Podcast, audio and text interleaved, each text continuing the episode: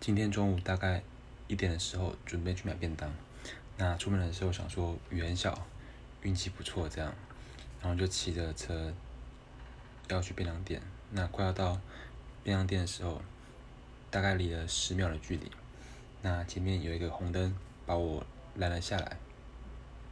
红灯的时间是三十秒，那就在这三十秒里面，从几乎没有雨变成了超大豪雨。